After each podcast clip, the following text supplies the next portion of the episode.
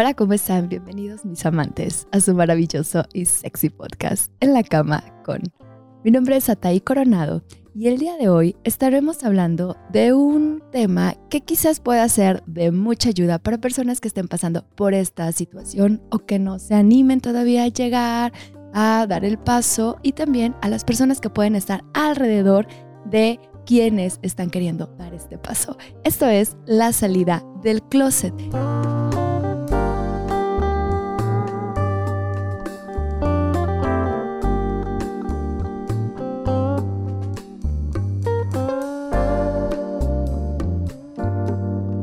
Y bueno, para hablar de este tema, hoy he invitado a mi cama al ingeniero industrial Luis Fernando Iñiguez. Él tiene eh, ya muchos años de sentirse perteneciente a la comunidad LGBT y bueno, qué mejor que aprender cómo hacer este proceso de ir saliendo del closet que una persona que lo ha vivido y lo ha experimentado para que nos cuente un poco su experiencia.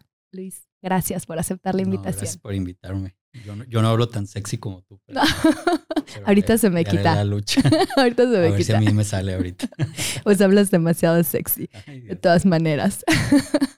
Luis, pues muchísimas gracias por haber aceptado y muchas gracias porque creo que no es fácil poder llegar a abrirnos y decir a la gente así, a nuestros miles y miles de suscriptores que ven nuestro podcast. Que los van a ver. Que los van a ver y van a saber cómo fue la salida del closet. Empezamos tal vez este, por, porque nos puedas compartir cómo fue para ti, eh, qué fue lo más difícil tal vez que puedes identificar ya sea en ti o incluso en personas que tú conoces que hayan compartido su experiencia también contigo.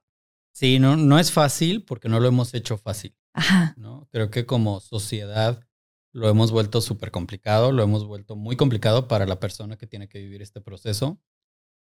Desde el hecho de que ya es un proceso que tienes que vivir, ¿no? Pues, realmente creo que ahora hay mucho más contexto donde, donde va quedando claro, evidentemente, si te interesa el tema y si te vas informando, que no debería de ser un proceso, no debería de haber un evento como tal que marque tu salida del closet, pero, pero desafortunadamente por los, durante todos estos años y sobre todo en la, en la sociedad y en la cultura en la, que, en la que vivimos, ha sido necesario incluso acuñar un término como este. Claro.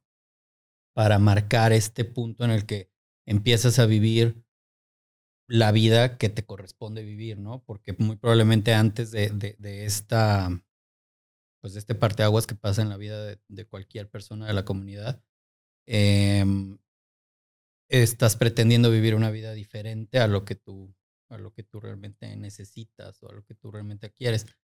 Lo interesante aquí es que cuando escuchas las historias, cada una es bien, es, es, diferente. Esa, parte está bien, bien gruesa porque mm, puedes encontrar ciertos patrones o puedes encontrar como como similitudes entre las historias, pero justo como tú decías, con, cuando lo, te sientas y platicas con tus amigos, con, con conocidos de, de la, que, que, han pasado por esta situación, cada historia es totalmente diferente en todo, en cuanto al, al, al momento de tu vida, a la edad en la que lo tienes que hacer, la forma en la que lo haces, qué te implica, qué impacto tiene, eh, y, y sobre todo, pues la forma que tú decides eh, tomar para hacerlo que muchas veces va forzada por las circunstancias. Claro, justamente esto es algo bien importante. La forma en la que decides hacerlo muchas veces no es desde donde tú crees que es lo mejor para ti, desde donde tú sientes que es lo mejor para ti, sino muchas veces ya es demasiada la presión que sientes y entonces lo haces de maneras que pueden ser no amables para ti.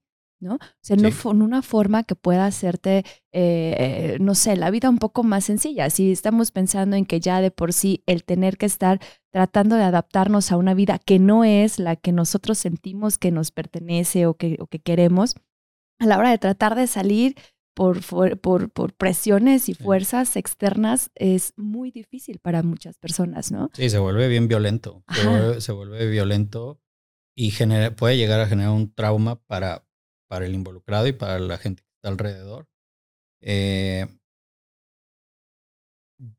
tienen, como te digo, hay muchos factores que influyen ahí. Creo que el, conoces bien el contexto, digo, además de, de estar en un país que se identifica el 70% con una religión particular, que no quisiera hablar de una religión en particular, no quisiera mencionarla, porque sinceramente no hay una que, que tú digas, aquí te sientes súper apoyado, ¿no? No, no, este claro, pero es toda esta tradición judio-cristiana en donde se mueven la mayoría de las religiones que se profesan dentro, de, dentro del país, ¿no? Entonces está tan permeada el, el, pensamiento de la iglesia y el pensamiento también de que a veces lo confundimos con el, pensamiento moral y el pensamiento social y, y todas estas ideas que, bueno, obviamente hay una fuerte discriminación de lo que no entra en lo heteronormado, lo que se dice que es esto debe ser la heteronorma como o la heterosexualidad como la norma social y lo que no entre ahí, pues obviamente va a ser discriminado, va a ser rechazado, va a ser incluso hasta bueno, ahorita podemos podríamos pensar que ya no está siendo este no sé, eh, visto como un delito.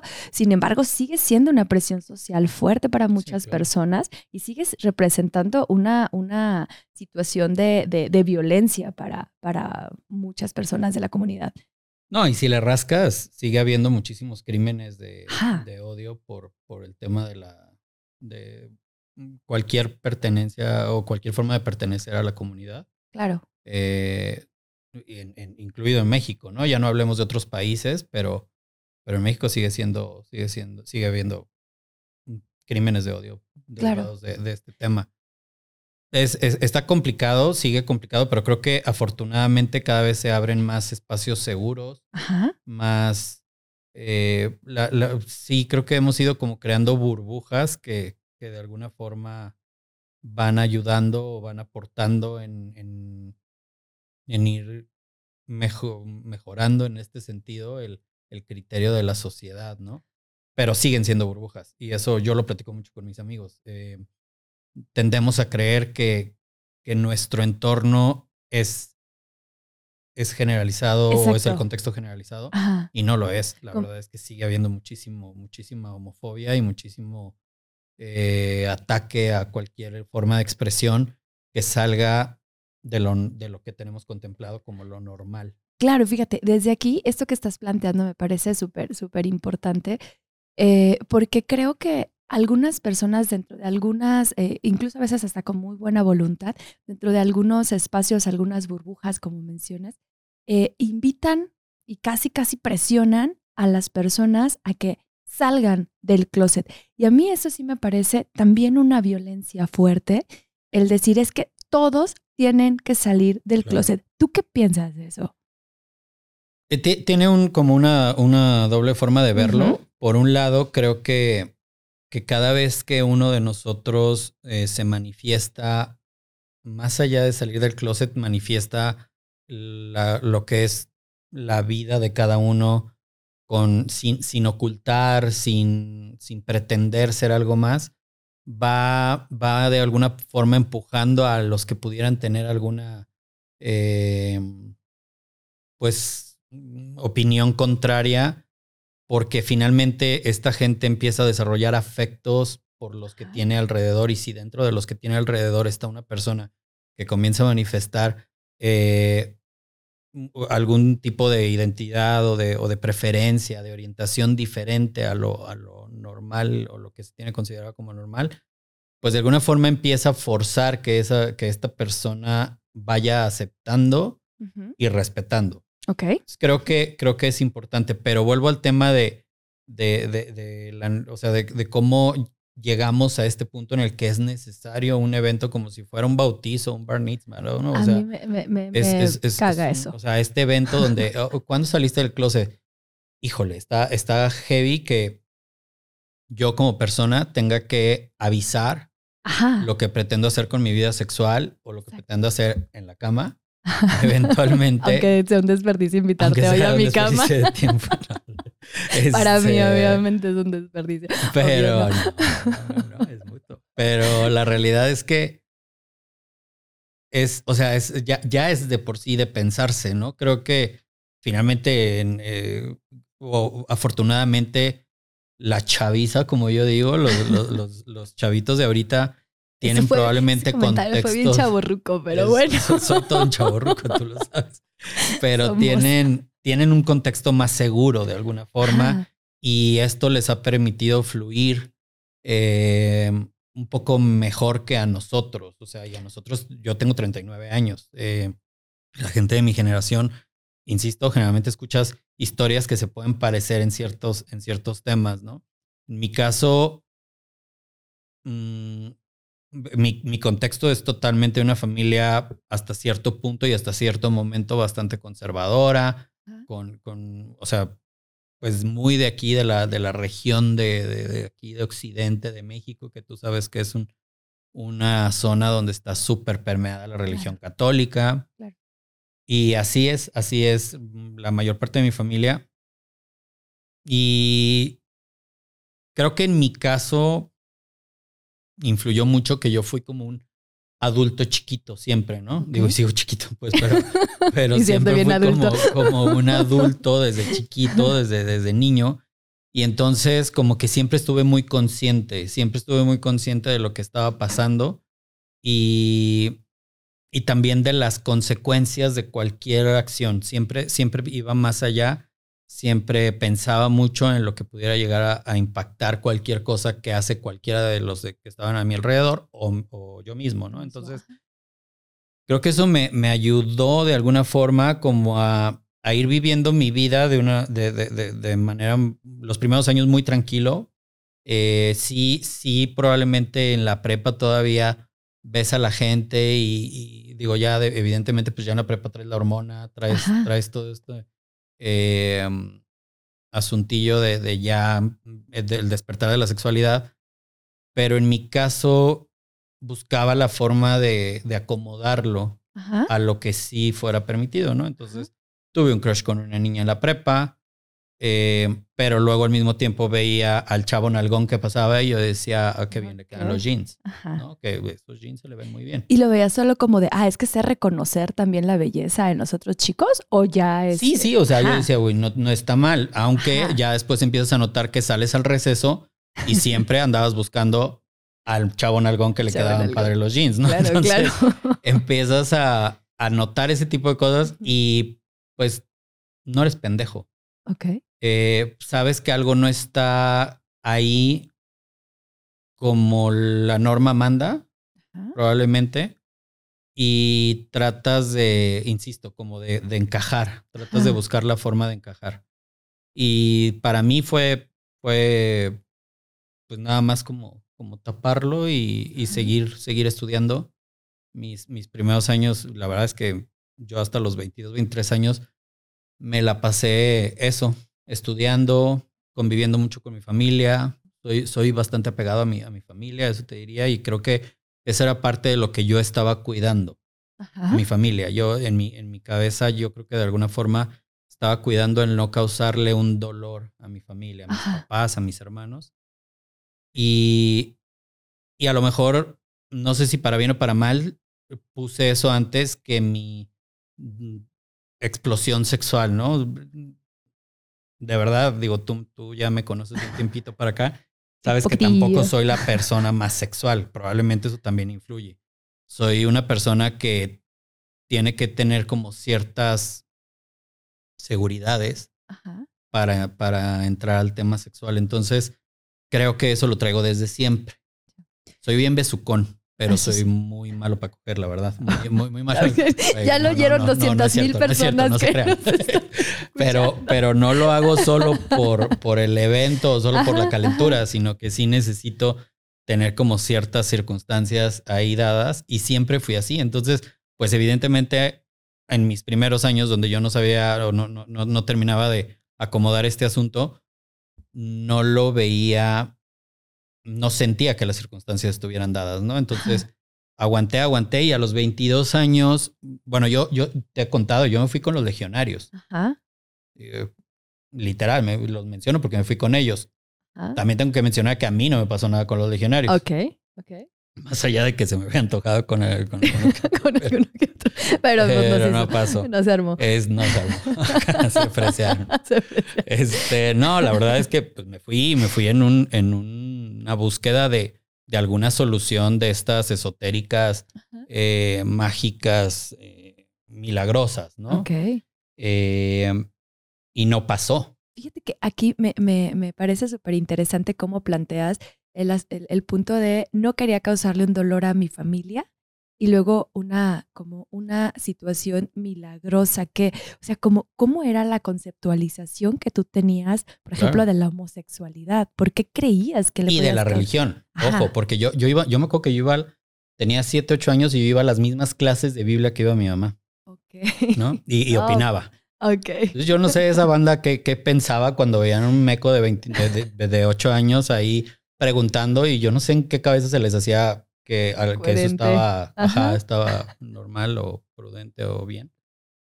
Pero, y así fue el resto de mi vida. Entonces, imagínate la concepción de, de, de Dios con la que yo llegué, y ade- pero además también con una, como, por eso me dedico a lo que me dedico, con una actitud negociadora. Yo, yo Ajá. llegué al, al candidatado con los legionarios a negociar. Ok. Yo llegué a decir, ok, yo me hago cura, tú me quitas esto. Lo único que yo no estoy dispuesto es a quedarme aquí hacer chingadera y media. ok. Como sabemos que hay muchos que, que lo hacen. Hay muchos que no. ¿no? O sea, hay claro, habrá claro. muchos curas que, que, que vivan bien su ministerio, pero, pero yo eso sí no estaba dispuesto. No estaba dispuesto a quedarme ahí a vivir una doble vida. Mi, mi negociación con Dios era, me quitas esto y me hago cura. O sea, y te entrego mi vida, que la verdad es que no me molestaba, ¿eh?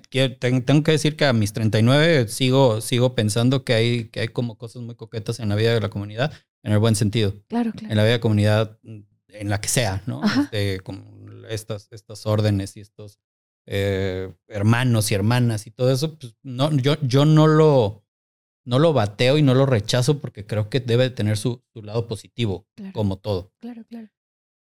No pasó, no se, no, no se hizo el milagro, no, no, no, no funcionó el hechizo, Diosito como no lo quieras llamar. ¿no? ¿no? No me lo quito. Y entonces ahí entiendes que no te lo quita porque no, no necesita Ajá. ajá, porque no estás mal. Ajá. Entonces, después de estos 20 años, regreso, digo, no estuve 20 años allá, Dios me libre. No, no se te notan dos 20 meses. años allá adentro. No, no, definitivamente no. Eh, me regreso, creo que estuve un par de meses y regreso y paso un par de años más como, como entendiendo cómo lo quería vivir yo. Ok. Y creo que ese, esa fue mi, mi clave. En mi caso, esa fue mi clave. Fue tener el ownership de mi situación. Ajá.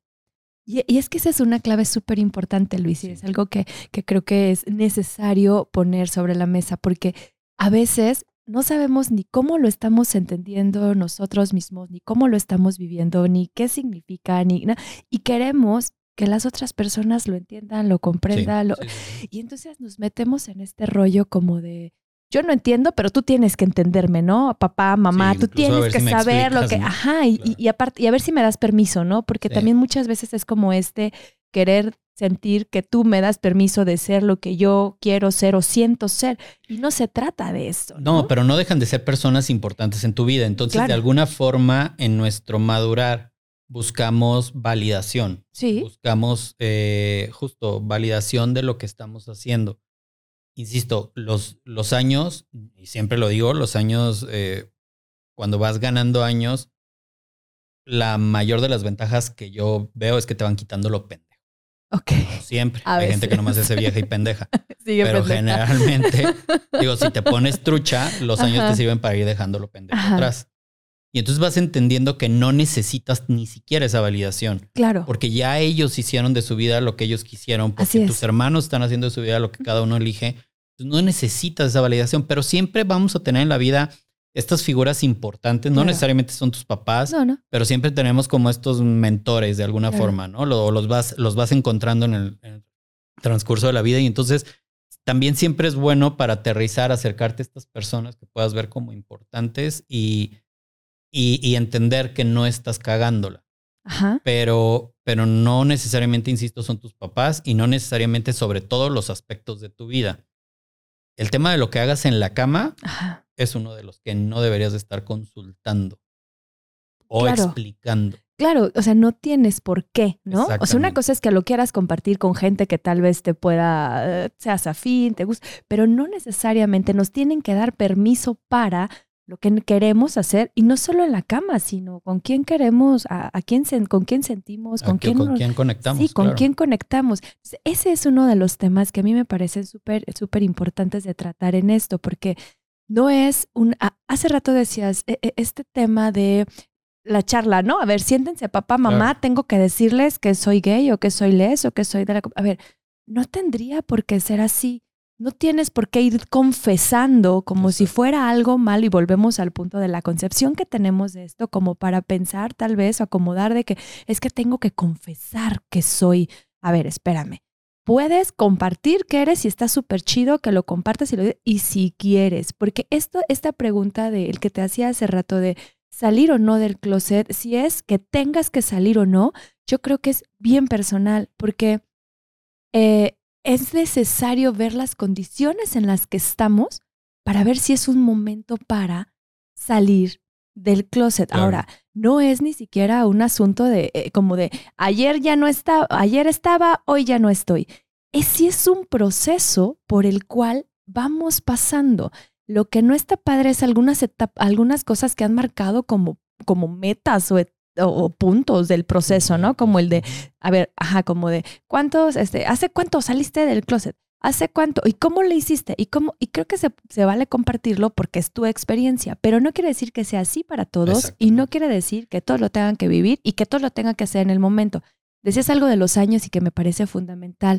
A veces nos damos cuenta en la adolescencia de que, bueno, estoy sintiendo diferente, estoy, estoy percibiéndome diferente y resulta que puede ser mucho más catastrófico en ese momento llegar y siento a mi papá y siento a mi mamá y les digo, ah, ¿qué creen? Soy, soy gay, no, soy lesbiana o soy... Y se va a armar un revuelo tremendo y si yo no he generado una red de apoyo, por ejemplo, previa, si yo no tengo también claro para poder tal vez acompañarles a ellos en su proceso también. Sí, sí, Porque ya cuando uno- hay un proceso ahí. Exacto, ya cuando una persona sale y dice, ¿sabes qué? Ya ahora sí voy a, voy a, voy a, quiero, quiero que sepan quién soy, quiero que sepan cómo siento.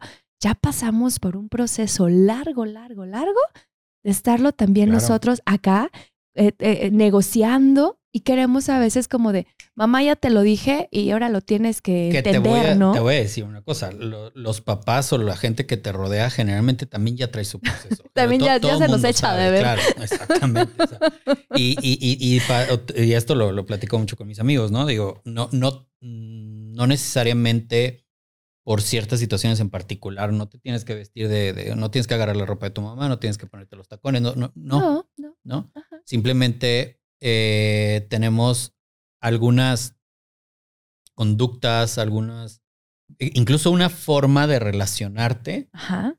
que el papá o la mamá o la familia, sobre todo con quien conectas, porque ojo aquí, tampoco, tampoco es el mismo nivel de conexión que No. tienes con tu papá que con tu mamá, con todos tus hermanos Así es. o tus tíos o tus primos. Siempre tienes estas personas que son quienes, quienes valen o quienes para ti representan o, o impactan. Entonces, volviendo un poco al tema de la, de la salida como tal, es, es, es- es chistoso. No hay una receta perfecta, No no, hay. un camino o un instructivo, No hay. pero, pero sí hay como diferentes. Y lo busqué, pero no. Sí, no, no, no existe. No, lo- No hay, porque no va a funcionar igual para todos. Exactamente, Ajá. porque cada circunstancia es bien diferente. Entonces, yo me acuerdo y, y es, es en diferentes momentos, porque, por ejemplo, ahorita si me preguntas cuánto tiempo tienes sintiéndote parte de la comunidad, probablemente hable de 17, 18 años, que es cuando asumí que esto era lo que Ajá. me tocaba vivir. Y, y ni siquiera es el mismo tiempo en el que lo empecé a disfrutar, pero sí en que Claro, asumí que me ajá. tocaba vivirlo.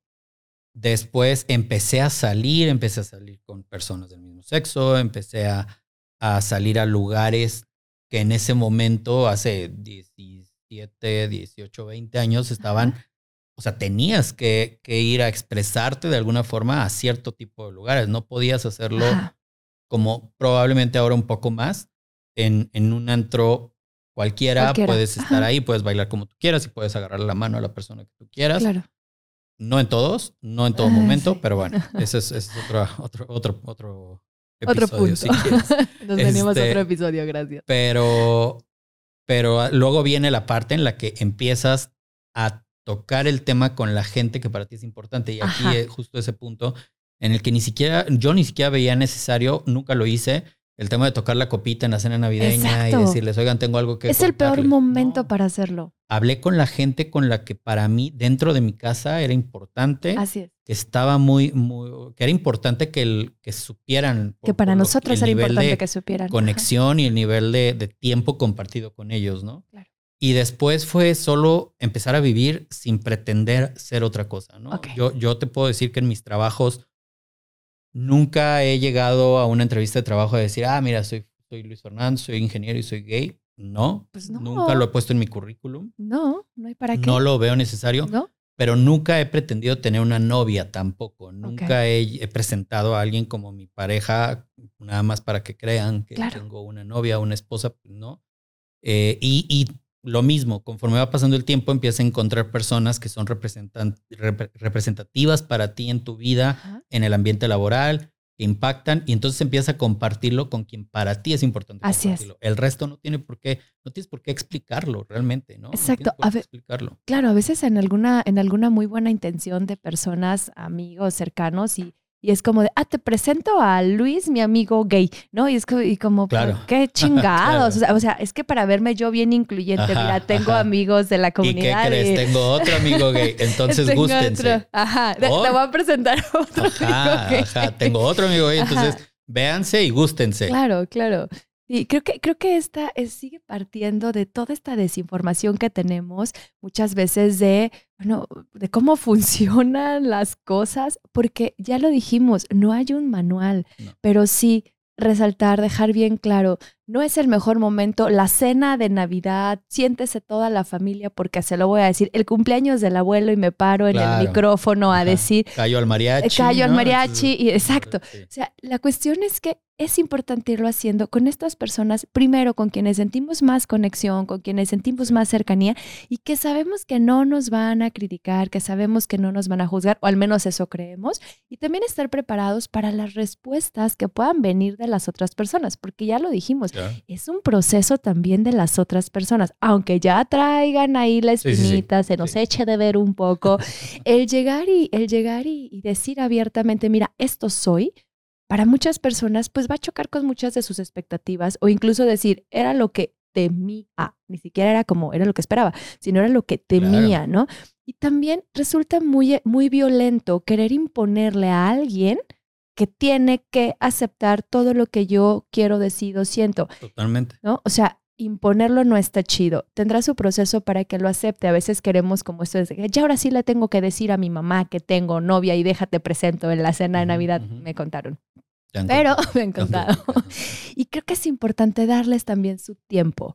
Es importante darles, porque a veces ni siquiera quieren en ese momento saberlo. Hay quien de así, literal. Y, hay dos, dos, cosas clave que dijiste. Una es el tema del círculo de confianza.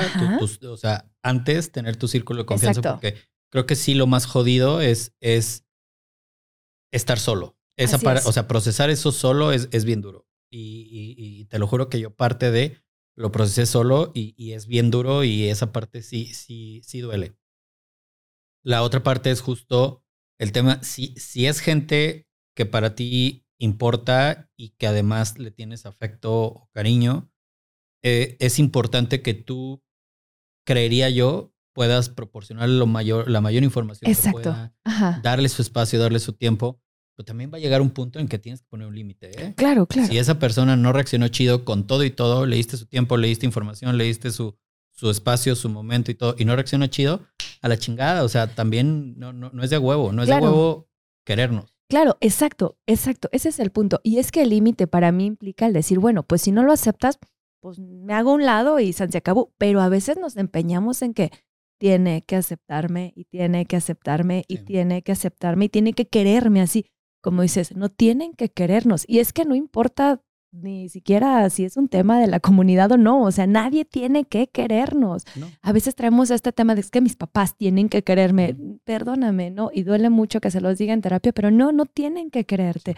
Y entonces se vale muchas veces poner estos, estas distancias y estos límites aún así sean las personas cercanas. Por eso, y de ahí lo que hablábamos hace ratito de, es importante también saber a qué edad hacer las cosas, porque si de repente eres dependiente de las personas económicamente, sí. tener un círculo de confianza, tener una red de apoyo, generar aliados, dicen los, los expertos, generar aliados donde puedas tal vez tener esta, este apoyo si en estas figuras que son importantes para ti, pero que todavía no agarran la onda, todavía le están en su proceso, si estas figuras no pueden estar cerca de ti, apoyarte en este momento, tener esto porque no, no es padre estarla pasando solo, en ninguna de las circunstancias, pues, o sea, de la vida, no está padre.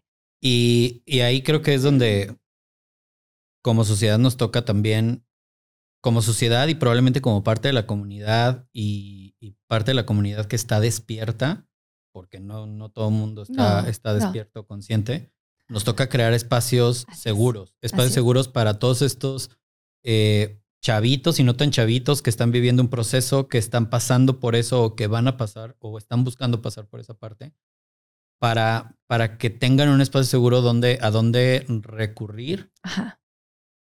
Porque yo te, te lo juro, ¿eh? hace diez y tantos años yo no lo encontraba. Yo no lo encontraba y me la, y te, decía hace ratito, me, una parte me la tuve que, que soplar solo. Entonces, cuando estás en este punto, te, te pones en una situación súper vulnerable.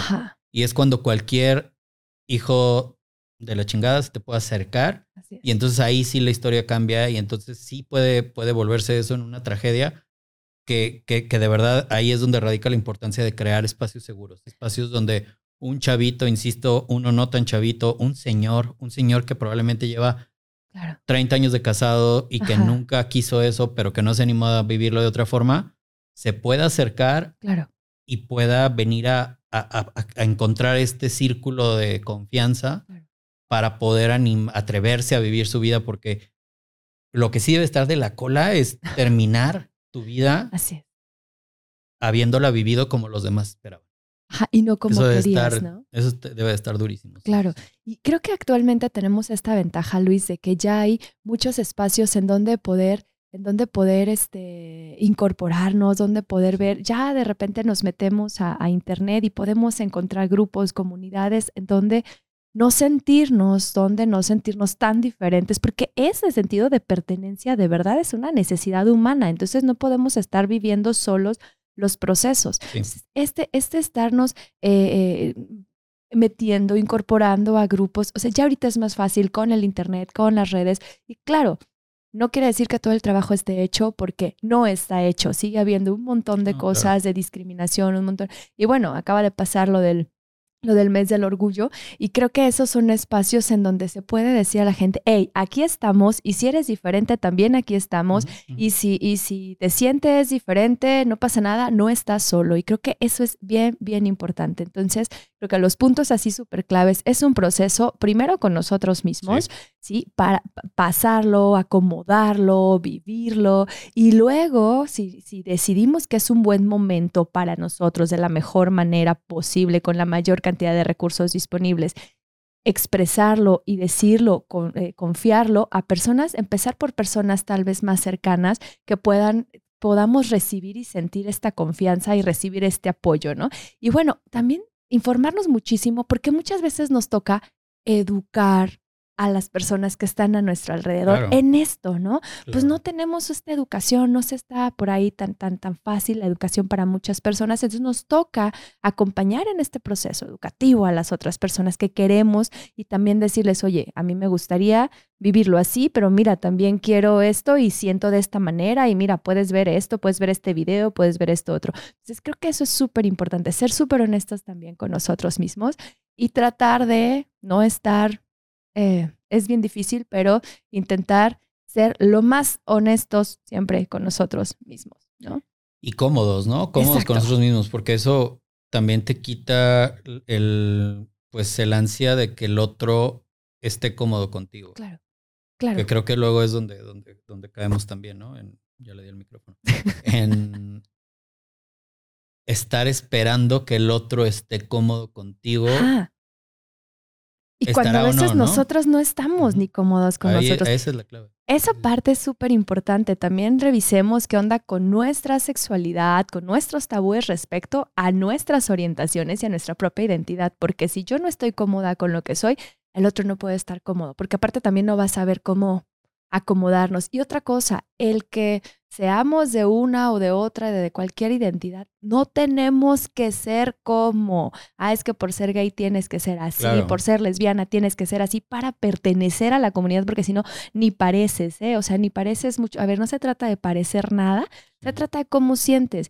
Y a veces encontramos esta pertenencia y algunas cosas que nos gusta, que nos que compartimos, pero no tenemos que ser réplicas de para pertenecer. Entonces, creo que esto es bien, bien importante y también hay que buscar el momento para salir del closet. No siempre, digo, esta frase tuvo que acuñarse, pues, pero por ahí desde los ochentas más o menos, como algo de para salir y decir, hey, somos un montón. No nada más es un dos, tres, dos, tres pelagatos por ahí, no, o sea, somos un montón de gente y es importante que también se nos reconozca. Entonces, la cuestión es que creo, creo así, súper básico, que eh, eh, no, no, no hay para qué hacer un proceso violento hay que ser muy conscientes. Primero nosotros buscar nuestros propios prejuicios y trabajar con ellos para poder también sentirnos cómodos y cómodas en el mundo con lo que somos y con lo que seamos. Sobre todo, sobre todo teniendo la opción de no hacerlo violento. Claro. O sea, hay, hay, gente que forzosamente, o sea, tiene que vivir un proceso violento. Pero, pero si tiene la opción, creo que, y bueno, estamos hablando de la mayor parte de los casos, creo yo, donde, donde tiene la opción de, de, de justo tú, como te decía hace ratito, volverte el dueño de tu proceso. Claro, claro. Y bueno, también se pueden acercar siempre a estos grupos que, que de, apoyo y hay mucha gente involucrada que está lista para apoyar. Si no, acercarse a un profesional que tenga la formación, porque no todos los profesionales tienen la formación. Luego te dicen, es que tú no pareces, yo creo que a ti no te veo muy gay, ¿no? Yo creo que a ti no te veo muy lesbiana porque no pareces mucho, ¿no? Entonces sí acercarse a personas que puedan acompañar. Afortunadamente ya hay Así ya, ya, busquen en redes sociales. el comercial, ¿no? Pero sí creo que es súper importante que lo, que lo podamos contemplar desde ahí. Primero yo, después el otro, respeto mi proceso y respeto el proceso del otro. Y si hay que poner límites, se ponen, ¿no? Pero no quiere decir que yo tengo que imponer algo porque tampoco quiero que el otro me imponga algo, ¿no? De mi forma de vivir. Digo, y también, también te voy a decir una cosa, si eres esta, esta personalidad de exhibirte y quieres hacer una gran ah. fiesta para avisarlo, pues está chingón. O sea, pues creo que creo que aquí es que tú te sientas cómodo con el proceso que escoges. Claro, y nada más, pues tener la conciencia o la claridad de que pues si estás listo para las respuestas que puedan, que puedan surgir, ¿no? Y se acabó. Entonces, bueno, pues este tema da para muchísimo más, pero ya nos están corriendo de aquí. Muchas gracias. Luis, Luis, muchísimas gracias por habernos compartido y ojalá algún día te dignes otra vez, aunque te invite a la cama y sea un desperdicio que yo te invite a mi cama. ojalá nos puedas acompañar ¿no? para seguir hablando de estos temas que no siempre es fácil para muchas personas abrirse y decir abiertamente, mira, así es como yo lo viví. Cuando quieras. Gracias. Pues muchísimas gracias a ustedes también que nos acompañaron y nos vemos en el próximo episodio. Adiós.